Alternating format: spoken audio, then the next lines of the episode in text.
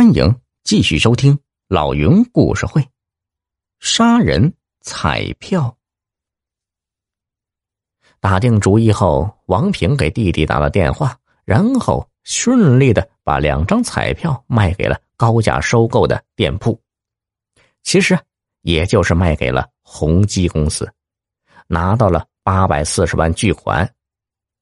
而云总还因为王平贡献了彩票。给他升了职。就在这时，岳六出差回来了。他见了王平，就兴冲冲的说：“哎，你知道吗？我让你代买的彩票啊，中奖了！嘿，你放心，我一定重重感谢你。”王平假装惊讶，然后装出后悔的样子，说自己一时忙忘记买了。岳六惊呆了。你在短信里分明告诉我你买了彩票啊！王平的脸臊得跟熟透的螃蟹似的，但是就是不松口。愤怒和绝望使岳六连续几天都吃不下饭，看王平的眼神也冰冷如刀。王平内心很不安。这样过了几天，一天晚上。岳六突然对王平说：“他已经什么都知道了，不但知道王平确实代买了彩票中了大奖，还知道这彩票是被宏基公司高价收购了。”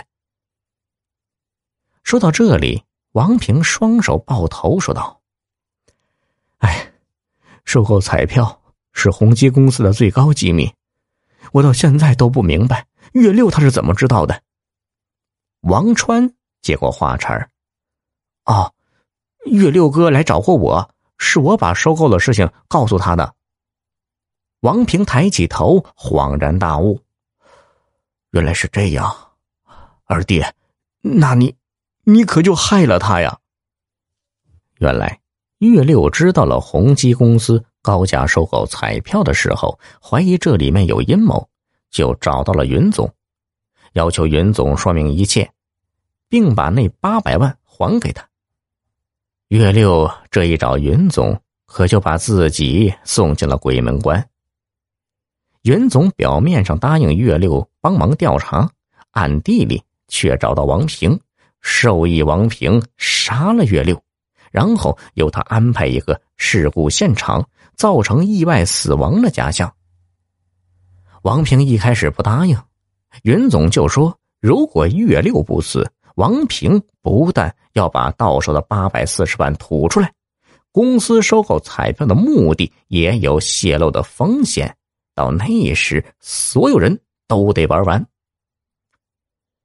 弟弟王川一直仔细听着哥哥的讲述，听到哥哥再次提到收购彩票，他再也忍不住了，不禁问道：“哥，宏基公司？”到底为什么要高价收购彩票啊？收购去了干什么用啊？王平沉思了半晌，说道：“兄弟，别问这么多了，你知道的越多就越危险呢。